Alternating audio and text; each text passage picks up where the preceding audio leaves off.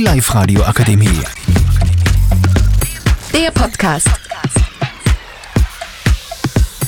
Petzen? Ja oder nein? Dazu befrage ich heute Thomas, Flo, Leonard und Matthias. Thomas, was ist deine Meinung dazu?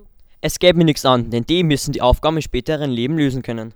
Okay, kommen wir zum nächsten Ma Matthias. Was ist deine Meinung dazu?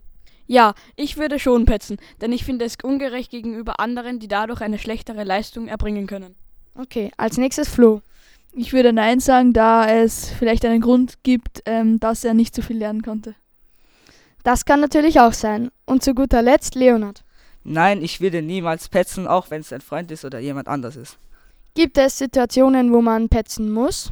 Ja, Äh, bei welcher zum Beispiel? wenn jemand zu Schaden kommt, Oder Cloud. Okay.